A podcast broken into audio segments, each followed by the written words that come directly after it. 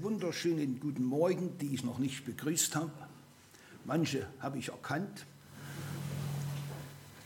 Ja, also ich bin heiß Ulrich Reinhold, komme aus Beuta. Versteht ihr mich? Komme aus Beuta und bin verheiratet, habe zwei Kinder, zwei Töchter, eine in Bayern, eine in, bei Hannover. Und bin 77 zum lebendigen Glauben gekommen in einer Evangelisation bei Theo Lehmann in Schwarzenberg.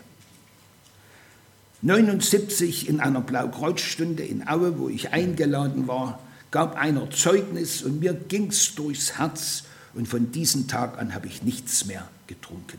Aus Liebe zum Alkoholiker. Ich bin nicht alkoholkrank, ich habe nämlich gerne Bier getrunken. Aber das ging mir durchs Herz und von da an war ich unterwegs Alkoholikerarbeit zu tun. Und ich habe euch einen Text mitgebracht. Manche kennen ihn, Sprüche 23, Vers 29 bis 35. Wo ist Weh, wo ist Leid, wo ist Zank, wo ist Klagen, wo sind Wunden ohne jeden Grund, wo sind trübe Augen, wo man lange beim Wein sitzt und kommt auszusaufen, was eingeschenkt ist. Siehe den Wein nicht an, wie er so rot ist im Glase und so schön steht. Er geht glatt ein, aber danach beißt er wie eine Schlange und sticht wie eine Otter. Da werden deine Augen seltsame Dinge sehen und dein Herz wird Verkehrtes reden. Und du wirst sein wie einer, der auf hoher See sich schlafen legt und wie einer, der oben im Mastkorb liegt. Sie schlugen mich, aber es tat mir nicht weh. Sie prügelten mich, aber ich fühlte es nicht. Wann werde ich aufwachen und dann will ich es wieder so treiben? Das ist circa vor 3000 Jahren niedergeschrieben von Salomo. Ich lese es immer wieder im Krankenhaus und zitiere auch diese Sprüche. Ich bin jede Woche im Krankenhaus in Aue auf der Suchtstation. Und da kann ich also alles erleben, was nur zu erleben ist. Und die Leute kommen dorthin in der Hoffnung, dass nach drei Wochen wöchentlicher Krankenhausaufenthalt sie geheilt wieder rauskommen. Das ist nicht wahr. Sie gehen drei Wochen da hinein, werden ruhig gestellt, erkennen dies und jenes, aber ihr Suchtproblem ist überhaupt nicht geregelt. Denn die der Sohn frei macht, sind recht frei. Und im Krankenhaus hören sie eigentlich nichts von Jesus. Es ist traurig, aber wahr. Ich hatte einen jungen Mann, 28 Jahre. Über 20 Entgiftungen mit 28 Jahren. Drei Entwöhnungsbehandlungen, also Langzeitkuren. Ich habe mal das so über Pi mal Daumen das sind über 200.000 Euro, was alleine dieser Mensch gekostet hat. Das bezahlen wir. Und es wird ihm aber nichts von Jesus gesagt. Als ich dort war, habe ich mich mit ihm unterhalten. Und er war auch in der Diakonie und die haben ihm auch nichts mitgeteilt. Er hörte als das erste Mal, dass Jesus ihn lieb hat. Und das ist so wichtig, dass man es ihnen sagt. Und wenn ich im Krankenhaus bin, versuche ich immer auf die Leute einzugehen, dass sie das auch begreifen. Ich sage, wir werden geboren mit einem Rucksack. Wir haben alle einen Rucksack. Sieht man nicht. Aber der Rucksack ist klein und er wird immer größer. Und in den Rucksack ist unsere Schuld. Und die füllt sich Tag für Tag. Das sind nicht immer freundliche, liebe Worte. Das ist nicht immer Mausi und Schnucki. Das sind auch Kühe und Ochsen dabei. Und das ist alles in diesem Rucksack. Und der füllt sich, da wird immer mehr. Und wenn man dann, es geht ja schon von Kindheit auf an los, dass Menschen dann der Mutter die Zunge rausstrecken. Das lernt Kinder. Oder ein bisschen lügen, man nennt es Flunkern. Oder mal Schokolade mausen, obwohl es verboten ist, in diesen Schrank zu gehen. Das kriegen die ganz schnell mit. Und das füllt sich und es wird immer mehr. Dann kommen die sexuellen Exzesse, dann in der Pubertät. Es wird immer mehr. Sie wissen dann nicht mehr aus noch ein. Und plötzlich entdecken sie, dass es Christel gibt, dass es Drogen gibt und dass es Alkohol gibt und dass vieles einfacher. Und vom Moment sind sie happy. Bis zu dem Punkt, wo sie merken, wie dieser 20-Jährige, der jetzt im Krankenhaus liegt, wo nichts mehr geht. Wo sie dann so richtig am Ende sind. 20 Jahre, kein Beruf, keine Perspektiven, keine Hoffnung. Das ist die Realität, Tendenz steigend. Und wenn man dann, wo ich hier das gerade gelesen habe, wo ist Weh, wo ist Leid, wo ist Zank, wo ist Klagen, wo sind Wunden ohne jeden Grund, wo sind trübe Augen und wie viele betrinken sich. Ich habe jetzt eine Frau oben im Krankenhaus, die geht morgen zu einer Entwöhnungsbehandlung. Die war schon einmal, die war auch mehrfach schon im Krankenhaus. Und die wird von ihrem Freund immer so verdroschen, dass die, die Ärzte, die Staatsanwaltschaft eingesetzt haben. Schlimm. Blau im Gesicht, als wenn sie in Henry Maske oder irgend so ein Boxer unter die Hände gefallen ist. Jetzt will sie sich von ihrem Freund trennen. Ein Mensch, der aus der Sucht raus will und nicht kann. Es schafft es einfach nicht. Und viele denken, wenn ich ins Krankenhaus gehe, dann wird mir immer wieder gesagt, du wirst sehen, ich schaffe das. Und ich sage drauf, du schaffst das nicht. Und da ich jede Woche dort bin, schon zwölf Jahre, kommen die alle wieder in verschiedenen Abständen, weil sie einfach mit der Sucht nicht klarkommen, weil ihnen auch nicht gesagt wird, wo die Hilfe ist und weil sie auch nicht in die Gruppen gehen, wie sie immer wieder eingeladen werden. Denn bei jeder Entlassung wird, wird ihnen angeboten, sucht euch eine Gemeinschaft, geht unter das Wort Gottes oder auch in Selbsthilfegruppen oder Arbeiterwohlfahrt oder wie auch immer oder Diakonie. Aber die gehen nicht. Wo gehen sie hin? Sie gehen wieder dorthin, wo sie sich wohlgefühlt haben, nämlich zu ihren Sauffreunden.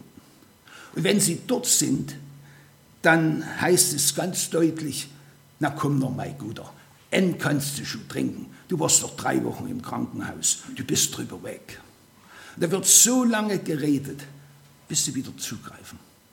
Und dann, wenn sie die eine neu haben, sagen sie, du hast doch zwei Beine, du musst noch eine trinken. Ja, dann kommen die Finger dran und dann sind sie wieder voll drin. Und so ist dieser Kreislauf, der bis zum Tode geht. Und was viele nicht wissen, man kann das anklicken, im Internet äh, 74.000 Alkoholtote jährlich. Und das rechnen wir mal 30, seit dann Deutschland vereint ist. Schau dir mal das, was da rauskommt. Schlimmer geht's nicht. Hört mal ein Wort. Ich habe gestern die Sportschau angesehen und da kam Krombacher. Ich weiß nicht, wer es gesehen hat. Und das wird eingeschüttet. Und da bist du alkoholkrank. Du kommst aus dem Krankenhaus und du willst nicht mehr trinken. Und dann bist du zu Hause und dann schaust du dir die Sportschau an oder Champions League. Und dann wird das Glas voll gemacht. Und da sollst du keinen Appetit kriegen. Es ist so schlimm, dass wir oftmals wissen wir ja gar nichts, was da abläuft. Und manche sind so verzweifelt, dass sie nicht mehr weiter wissen und stürzen sich dann vom siebten Stock in den Tod. Das ist die Realität. Bei 74.000 Alkoholtote, die nicht im Moment sterben, aber an den Folgen auch des Alkohols. Was viele nicht wissen, gibt es fünf Grundformen des Alkoholismus. Da gibt es den Alpha-Alkoholiker oder Erleichtigungstrinker, die einfach mit ihren Problemen nicht mehr zurechtkommen. Wie hat mir einer im Krankenhaus gesagt, weißt du, wie schön das ist, wenn du mal richtig besoffen bist? Dann vergisst du mal den ganzen Ärger. Kann ich verstehen. Und ich sage, der nächste Tag ist furchtbar, reden wir nicht drüber. Es wird ja immer ein Kreislauf. Komme nicht zurecht. Und wie viele sind da drin gefangen? Dieser Alpha-Alkoholiker ist nicht, äh, ist nicht abhängig, ist also nicht suchtkrank. Eine junge Frau, die ich im Krankenhaus kennenlernte, die war dann im Krankenhaus wegen ihrer Probleme. Ein typischer Problemtrinker. Drei Wochen später war sie wieder drin. Ich sagte, was machst denn du wieder hier? Naja, ich bin gegen eine Leitplanke gefahren, ich war bei den Tschechen und Dann habe ich mich vom Unfallort entfernt und habe dann die Polizei angerufen. Und die hat sich so gefreut und ich habe noch eine Flasche Schnaps dann getrunken. Das hat sie ja gelernt, wenn ich entheb, sind die Sorgen weg. Und da war so dreiviertel Jahr Fahrerlaubnis weg. So kann es gehen. Sie hat also gelernt, der Alkohol hilft mir. Und wie viele trinken. Ich möchte nicht wissen, wie viele Politiker trinken. Mir hat vor kurzem war ich mit jemand unterwegs, Thomas Kolditz, und dieser Mann war Landratsabgeordneter in Dresden und alkoholkrank. Er hat also so gelebt, dass er eine Woche lang nichts getrunken hat. Wochenende kam dann der Alkohol, Montag gerade so nüchtern wieder nach Dresden und das Jahre. Dann war er in Aue und dort hat der Oberärztin die damalige ihn nach Wiesen geschickt. Das ist eigenartig, Aue Suchtstation schickt ihn nach Wiesen. Jedenfalls in Wiesen ist er auf die Knie gegangen und dort ist er frei geworden. Und das kann man erleben, wenn man an Jesus glaubt. Darum ist es so wichtig, dass ich Ihnen diese Botschaft bringe, diesen Alkoholiker.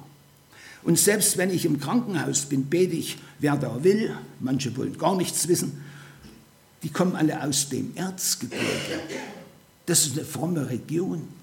Und wenn ich zu ihnen sage, glaubst du an Gott? Ich frage immer, na, wer glaubt denn heute noch an Gott? Das ist doch Mittelalter. Da glaubt doch kein Mensch mehr dran.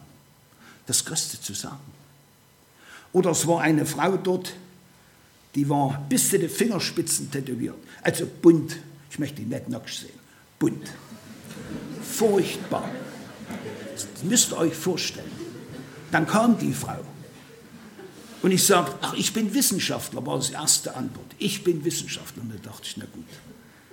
Ich sagte, glauben Sie aber an den Urknall? Natürlich. Ich sagte, wo ist denn da die Materie hergekommen von den Ur für den Urknall? Das ist zur Tür hinaus. Das sind also Dinge, die man dort immer wieder erlebt. In der Hoffnung kommen die Menschen, dass sie nach drei Wochen nach Hause gehen, geheilt. Dann gibt es den Beta-Alkoholiker, Gelegenheitstrinker. Selig normal, trinkt vermehrt Alkohol, isst kaum noch. Viel Alkohol ist aber nichts, hat also körperlichen Abbau. Die gesundheitlichen Schäden sind Polyneuritis, Nervenentzündung. Vielleicht kennt ihr jemanden in eurer Umgebung, die laufen dann so, als haben sie die Hose gemacht, so breitbeinig. Das ist Polyneuritis, Nervenentzündung. Hat die Folgen, dass es immer schlimmer wird, kann in Gicht, Fettleber und Leberzirrhose enden. Und wenn man dann vom Arzt kriegt, Sie haben eine Fettleber, na dann kann ich mal langsam dem Friedhof mir einen Platz raussuchen. Dauert nicht mehr lange, dann ist Ende da. Diese Leute sind nicht süchtig, können also wieder aufhören, haben auch keinen Entzug. Das weiß man, weiß man oft nicht, aber so ist die Realität.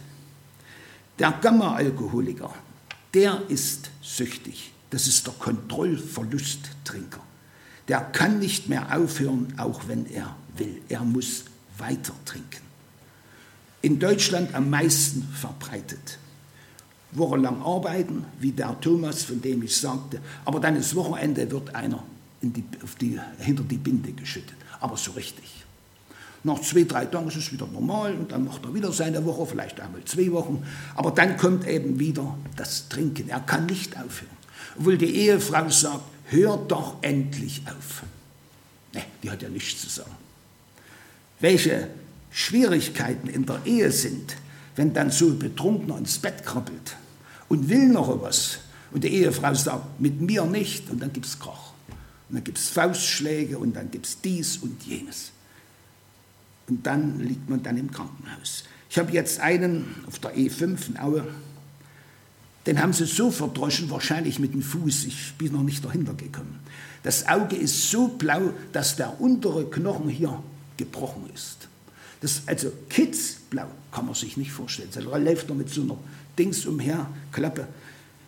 Ob das Auge wieder voll funktionsfähig ist. Ich weiß es nicht. Er hat Angst jetzt.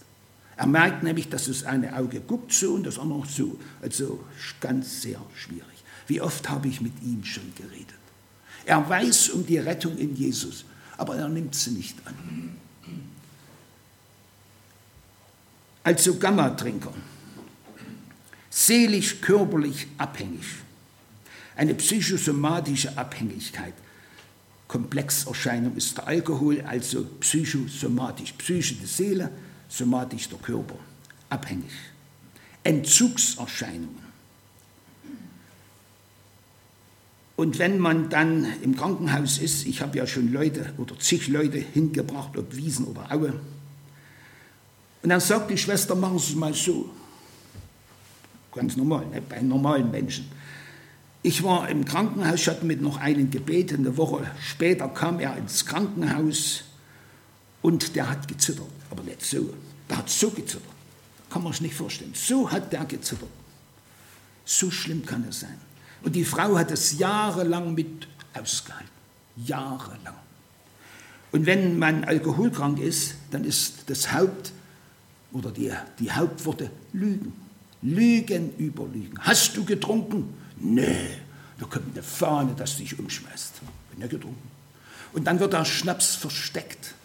Ich weiß nicht, ob jemand Thomas Lungwitz kennt. Mit dem habe ich mal in der Diakonie gearbeitet. Da war zweimal verheiratet, jetzt lebt er mit einer zusammen.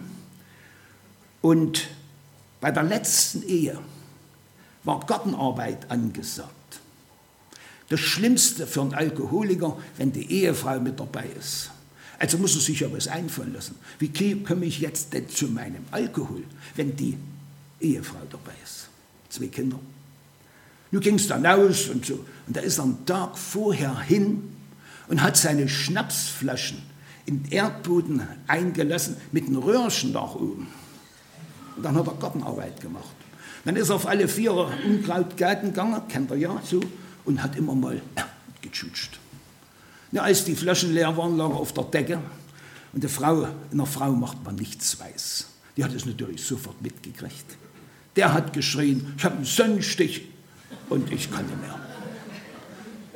Realität. Einfach schlimm. Der ist gerettet worden, der lag dann in, in seiner Wohnung auf dem Eichert da kam zufälligerweise einer vorbei, zufälligerweise. Und da lag er dort auf dem Bett und konnte nicht mehr aufstehen, konnte nicht mal mehr ins Bad gehen, sich was zu trinken zu holen. Hat geschnappt, wie er kam nach Luft. Und der schaut durchs Fenster, sonst wäre er schon lange am Ende gewesen. Gamma-Alkoholiker völlige Abstinenz, keinen Alkohol mehr, auch kein Abendmahlswein, nichts dergleichen. Völlige Abstinenz. Sonst geht alles wieder von vorn los. Und die brauchen, oder überhaupt der Alkoholkranke, was ich schon an, äh, eingebracht habe, unbedingt Gemeinschaft von ihresgleichen. Wenn ich in Aue bin, versuche ich immer, Leute mitzunehmen. Ich lade sie ein in die Blaukreuzstunde. Wir haben Dienstag bin ich in Aue vormittags und Mittwoch ist Blaukreuzstunde um sieben. Diesmal hatte ich vier Mann mit. Zwei Drogenabhängige und zwei Alkoholiker. Viele haben ja vorher noch gar nichts gehört. Ich hatte eine 17-Jährige mit und hatte Überredungskunst gekostet. Sagt, geh noch mal mit, es tut ja niemand was. Und und wenn man die mitnimmt, ist es immer gut, dass man sie einhaken kann. Alleine kommen die nicht. Und da war ein Zeugnis und von der Lotte Bormuth, vielleicht kennt ihr jemand, die hat einen Bericht über ihr Leben auch gegeben. Und ich dachte für mich, naja, wie wird es denn aussehen? Auf einmal sagt das junge Mädchen, 17 Jahre, christelsüchtig, Herr Reinhold, holen Sie mich nächste Woche wieder ab, das war wirklich gut. Da hat es mich bald vom Stuhl gedreht, das hätte ich nicht erwartet. Aber eine Woche drauf war eine, ist er abgerutscht und kam dann in die geschlossene und dann ist er entlassen worden, dann Frauenhaus, dann Gefängnis, dann war sie wieder im Krankenhaus und von da kein Kontakt mehr. Aber sie hat es gehört. Vielleicht ist dann auf dem Sterbebett, vielleicht die letzte Chance, wo sie schreit, Herr Jesus, hilf mir. Könnte sein. Wer weiß es? Ich werde immer wieder daran erinnert, wenn ich die drei am Kreuz sehe. Der Mitte Jesus ohne Schuld und links und rechts ein Mörder. Der eine Mörder sagt, wenn du Sohn Gottes bist, so hilf dir und uns. Er kam nie wieder runter, das wusste er.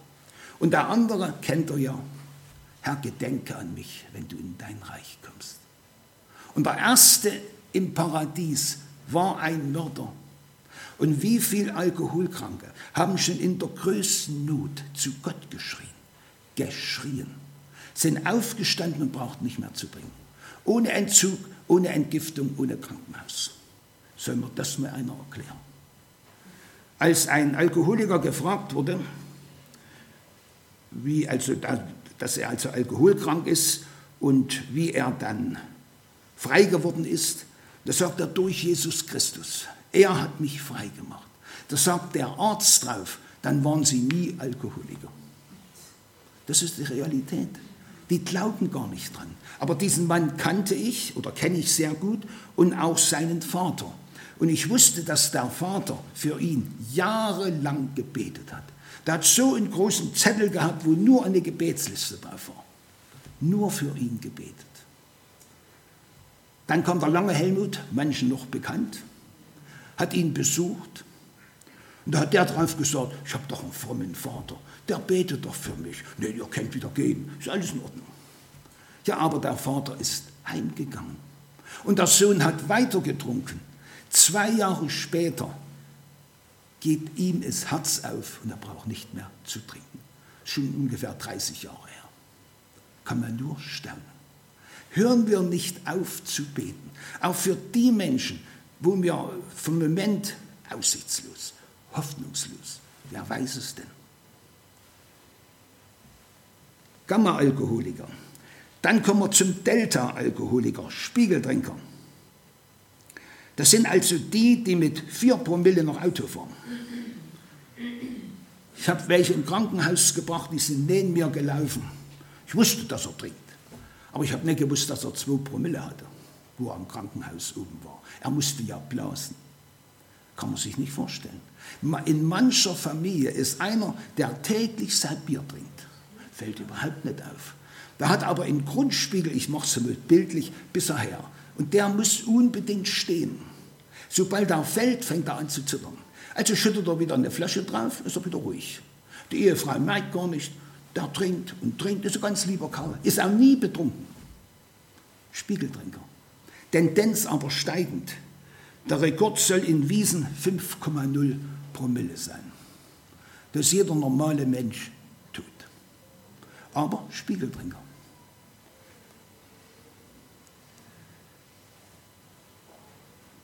Es ist also unbedingt wichtig, ihnen von Jesus Christus zu sagen. Weißt du, für dich gibt es Rettung, auch in deiner Situation. Denn der Alkoholiker weiß ja, wie es um ihn steht. Aber er verbirgt sich hinter der Lüge, hinter den Teufel. Und wenn ich im Krankenhaus bin, man muss ja nur auch mit Leuten zurechtkommen, die nicht an Gott glauben. Ich fange dann meistens immer an, ihr kennt doch Udo Jürgens. Ja, ja, kennt sie alle. Kennt auch die Lieder, die der gesungen hat? Also nicht griechischer Wein, den lassen wir mal weg. Aber das eine Lied, bitte mit Sahne. Schaut mal die Leute an, wenn sie ins Kaufland gehen, in die Supermärkte, mit welchen Koffern, Körben die nach draußen kommen. Das kann kein normaler Mensch essen. Das wird der Hälfte weggeschmissen. So sieht es in Deutschland aus. Ich habe Alkoholkranke, die haben sich in Kaufland ernährt. Da haben die Leute mitgekriegt, dass er war. Der hat ein halbes Jahr auf dem Jägerstand gelebt, ohne Waschen. Keine Zähne putzen, nicht mehr. Also ganz runter. Und er hat sich dort im Kaufland ernährt. Das ist die Realität. Und gerade beim Spiegeltrinker ist es ganz schlimm. Er braucht seinen Alkoholspiegel. Er muss ihn haben. Also wird er in allen Gelegenheiten wieder trinken. Er muss einfach trinken. Und das sind also Dinge, die schlimm sind, die nur durch Jesus Christus Heilung finden, indem ich meine Schuld dort ans Kreuz bringe, Rucksack. Wenn ich ihn dorthin bringe und schütte ihn dort aus mit meinem ganzen Müll, den ich im Rucksack habe. Ich habe eine Psychologin, das war mal meine Chefin, also da habe ich mir gesagt, Frau sowieso, Sie sind eine sehr gute Psychologin. Oh, hat sie die Brust rausgedrückt. Tut ja auch gut, ne? Aber dann sagte ich, eins können Sie nicht. Was denn, Herr Reinhold? Sie können keine Schuld vergeben. Nee, das kann ich nicht. Also komme ich mit meinem Rucksack, lege ihn auf eine Couch, schütte ihn aus, rede darüber, kriege ein paar Pillen, ein paar Tabletten, ein paar gute Worte, mache mit dem Rucksack wieder raus und packe vor mir, zeige ich alles wieder rein. Endresultat, es geht ja genauso weiter. Ich habe ja mal den Anfang gemacht, aber ich bin nie zum Ende gekommen. Wenn ich aber diesen Rucksack hierher bringe, darum Besinnungswochen, Blaues Kreuz, wir sind die einzigen, die in dieser Richtung etwas rüberbringen. In dieser Besinnungswoche zehn Tage war übrigens auch immer hier, oben war irgendwie Besinnungswochen, Köcher Eberhard, vielleicht ist dann jemand noch bekannt. Und da waren hier Besinnungswochen. Und da können Menschen in zehn Tagen erkennen, warum sie trinken. Es gibt ja einen Grund, warum ich trinke. Und wenn man eine Anamnese macht, dann kommt man immer zu einem Punkt, irgendein Vorfahrer hat getrunken. Opa, Oma, Vater, Mutter, irgendeiner. Eigenartig. Es ist keine Gene, aber eine Suchtveranlagung. Und wenn die Sucht aufbricht, muss ich auch trinken. Und das ist wirklich sehr schlimm. Darum brauchen sie Jesus. Und das ist so wichtig. Und heute in den Therapieeinrichtungen hört man nichts von. In Aue in der Suchtstation hört man nichts von Jesus. Gar nichts. Positiv denken, vor, vorangehen, geradeaus schauen, vorwärts gehen. Ja, aber das will ja der Alkoholiker. Aber der biegt dann immer wieder ab. müssen wir uns beeilen, ich habe ja, hab ja noch einiges. Aber jetzt kommt also mal der Thomas, denn der Thomas ist einer der schlimmsten Trinker, der Periodentrinker. Das sind die schlimmsten, Quartalstrinker, wie die Frau ihre Periode hat. Und so hat auch der Alkoholiker seine Periode.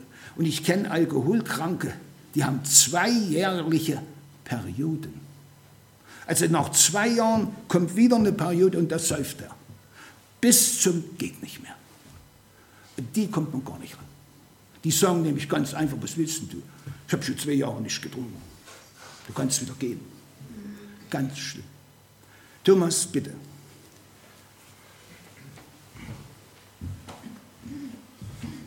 Danke, Uli. Also ich bin äh, der Thomas aus Hertensdorf. Und wie ihr vom Uli gehört habt, also ich bin ja der ganz Schlimme, der Schlimmste. Ich kann dem Uli aber vergeben, weil ich dem Uli sehr viel zu verdanken habe.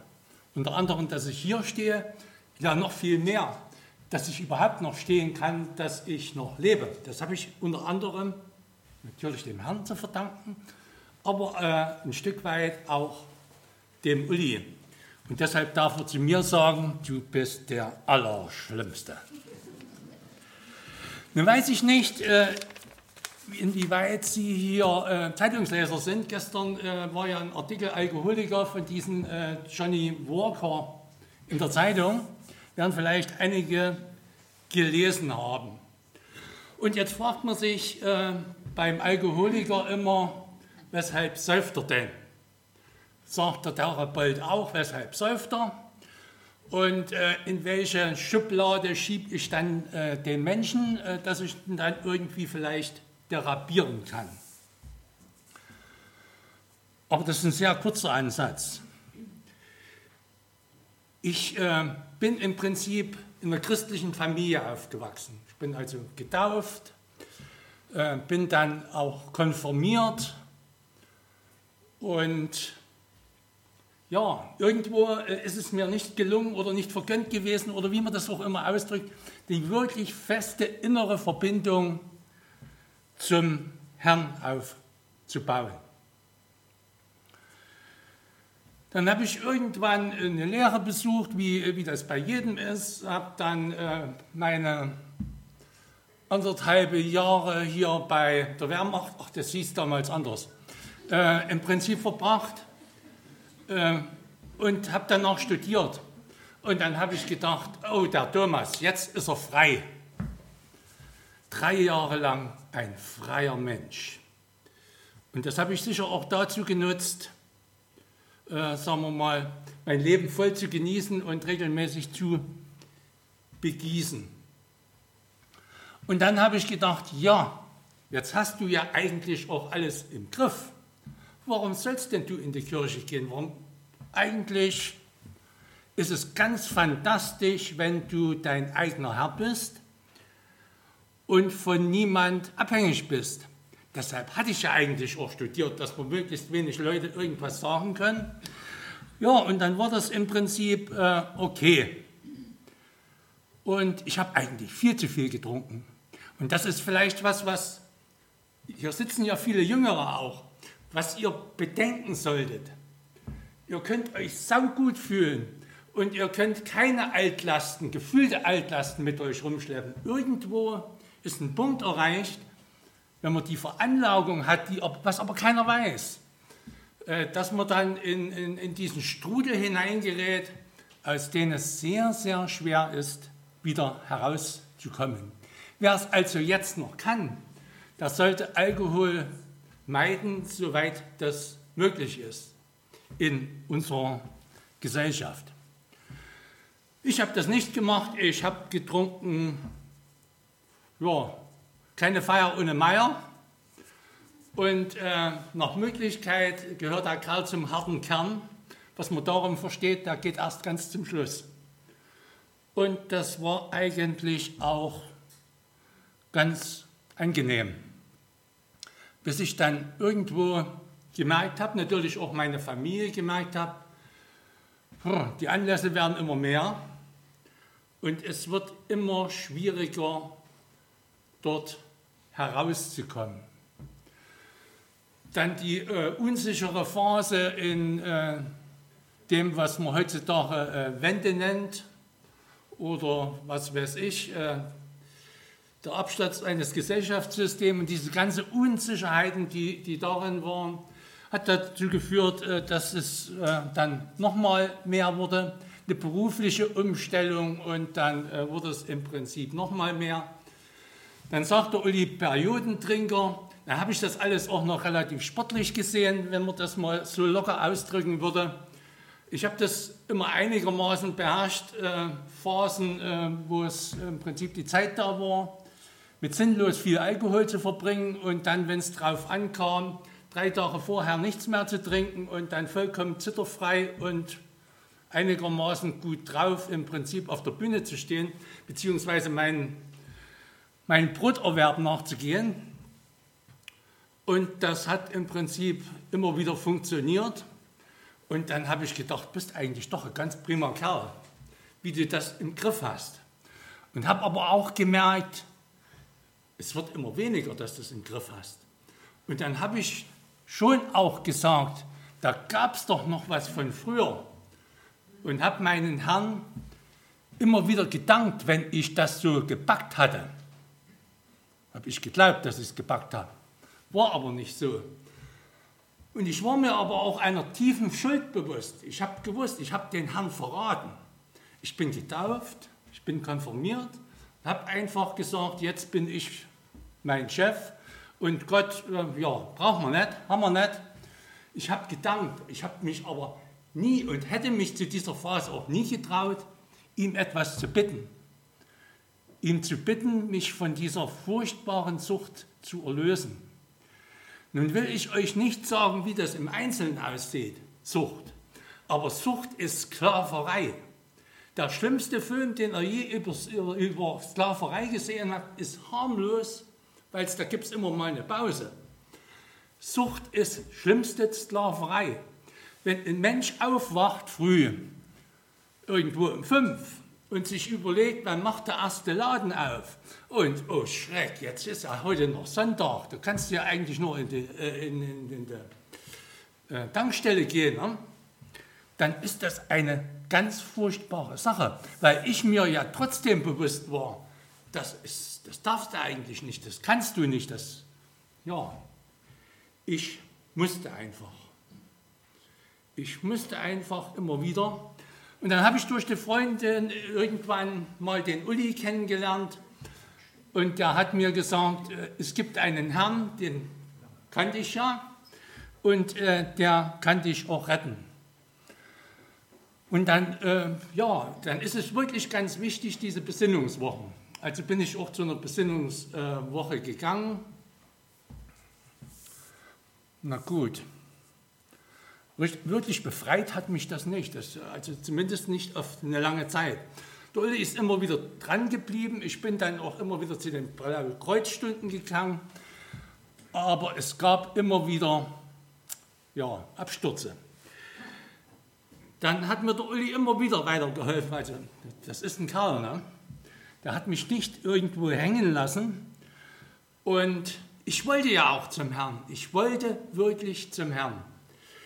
Und dann gab es eine Begegnung mit dem Pfarrer Wagner und einer Freibetung. Und ich habe mich ja auch, ich wollte ja auch, und ich habe es auch mit ganzem Herzen getan. Und ich habe mich danach auch wirklich befreit gefühlt. Es war wunderschön. Aber auch das hat nicht auf die lange Strecke getragen. Auf das, was ich eigentlich wollte. Nämlich nie wieder in diese Sklaverei hinein. Puh, furchtbar. Man sollte eigentlich aufgeben. Uli hat nicht aufgegeben, dann war ich auch in, äh, in der Klinik hier in, in, in Wiesen. Ist ein Erlebnis, muss ich sagen. Ähm, dann wird einem erklärt, was man alles kann und was man äh, im Prinzip in die Zukunft schauen und äh, ja, äh, dann wurden mir Minderwertigkeitskomplexe eingeredet. Die habe ich abgebaut, weil ich sie vorher nicht hatte, war relativ einfach. Äh, dann informiert man sich ja auch wo informiert man sich äh, im Prinzip in Raucherkreisen? Ich habe also kostenlos Nikotin, äh, was weiß ich, Therapie gemacht, weil dort wird viel geraucht. Ja, und dann habe ich auch gemerkt, dass es viel hoffnungslosere Situationen gibt. Stellt euch mal vor, jetzt kommt jemand nach einer äh, Besinnungswoche, äh, nee, nee, nach so einer Therapie, freundliche Umgebung, da wohnt ein Sonnenberg in Schwarzenberg. Dann fährt er mit seinem Rollkoffer hier zum Bahnhof runter, kommt in seiner Wohnung an. Dort stehen noch die zwei leeren Kästen. Die Wohnung seit einem Vierteljahr nicht mehr sauber gemacht. Und dann sagt er, jetzt gebe ich mal mein Bier ab, die leeren Flaschen und nehme den Kasten wieder mit. Und solche Beispiele sind dort im Prinzip eben halt immer wieder aufgetreten. Das heißt also, ohne ein Auffangen nach der besten, äh, besten Therapie das funktioniert im Prinzip nicht. Ich komme langsam in Zeitdruck. Äh, ich möchte es aber trotzdem noch mal darstellen. Ich habe noch, es geht alles noch schlimmer. Es geht wirklich alles noch schlimmer. Äh, das, was der Uli gesagt hat, ist alles äh, wahr und stimmt, von der wissenschaftlichen Seite her auch. Aber es gibt auch noch das Korsakow-Syndrom. Wir haben ja hier in Fliegerdorf. Und es gibt nämlich diesen Point of No Return. Äh, die Jüngeren werden es wissen, das ist einfach, äh, kommt aus der Fliegersprache. Wenn ich starte und das Flugzeug nicht schnell genug äh, äh, beschleunigt, dann muss ich irgendwann bremsen, um, den, um das abzubrechen, oder aber ich ziehe es einfach durch und fliege dann hoffentlich nicht in den Baum. Und das ist dieser Punkt, wo ich mich entscheiden muss. Dieser Punkt ist aber beim Säufer oder beim Trinker nicht spürbar. Man kann im Prinzip so viel trinken, dass das Gehirn dann einfach weggeblasen ist. Da hatte ich einen Bekannten, mit dem ich mich dann auch ein wenig gekümmert habe, äh, in Hattensdorf. Und der war dann in so einer geschlossenen Abteilung. Furchtbar. Dort habe ich Menschen kennengelernt, eine ganze Gruppe von Menschen, die nie wieder in dem Sinne Mensch sein können, würde ich jetzt mal nicht sagen. Ich finde den Ausdruck nicht. Die sind für alle Zeit äh, nicht mehr ansprechbar. Die können vielleicht auch ein vernünftiges Alter oder ein durchschnittliches Alter erleben, sind aber das Gehirn ist im Prinzip irreparabel zerstört. Und der junge Mann ist dann im Prinzip auch noch in meiner Gegenwart gestorben. Also furchtbare Erlebnisse, die mir sagen, immer wieder, Herr, ich danke dir. Wie ging es nun mit mir selber weiter? Der Thomas, der Furchtbare, war ja im Prinzip auch noch drin. Der Uli hat gefragt, was ist denn mit dir? Wir haben doch alles, äh, alles für dich getan und, und ich glaube dir ja auch, dass du es ehrlich gemeint hast. Ja, und dann war ich nochmal auf einer Besinnungswoche und da hat mir ein Laienprediger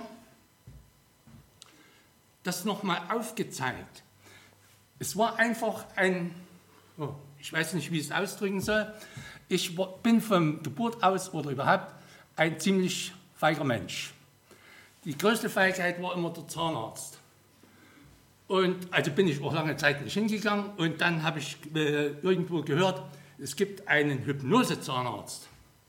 Der Hypnose-Zahnarzt war meine Rettung, vollkommen schmerzfrei. Ich kann die empfehlen. Ne? Äh, vollkommen freie Behandlung. Äh, einen Fehler habe ich dabei gemacht.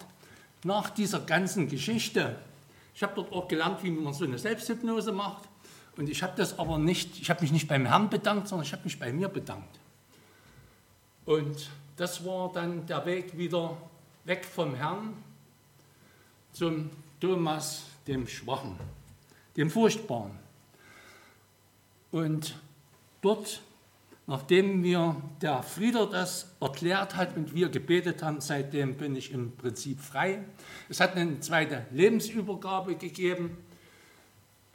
Mein Leben hat sich von diesem Augenblick an geändert. Ich habe auch jetzt keine Angst davor, äh, jetzt hier mit Alkohol äh, in Berührung zu kommen. Also ich gehe den Alkoholregalen im Kaufland nicht aus dem Weg, weil es ja auch eine schwierige Geschichte ist.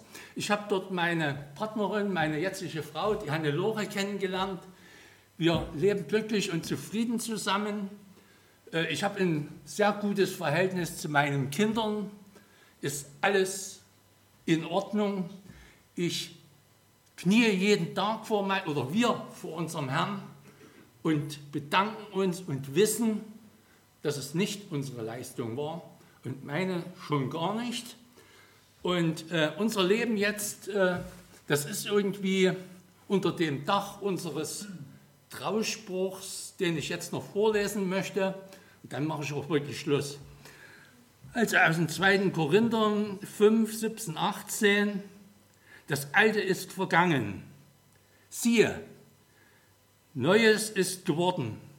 Aber, aber das alles ist von Gott, der uns selbst mit Christus oder durch Christus versöhnt hat. Danke.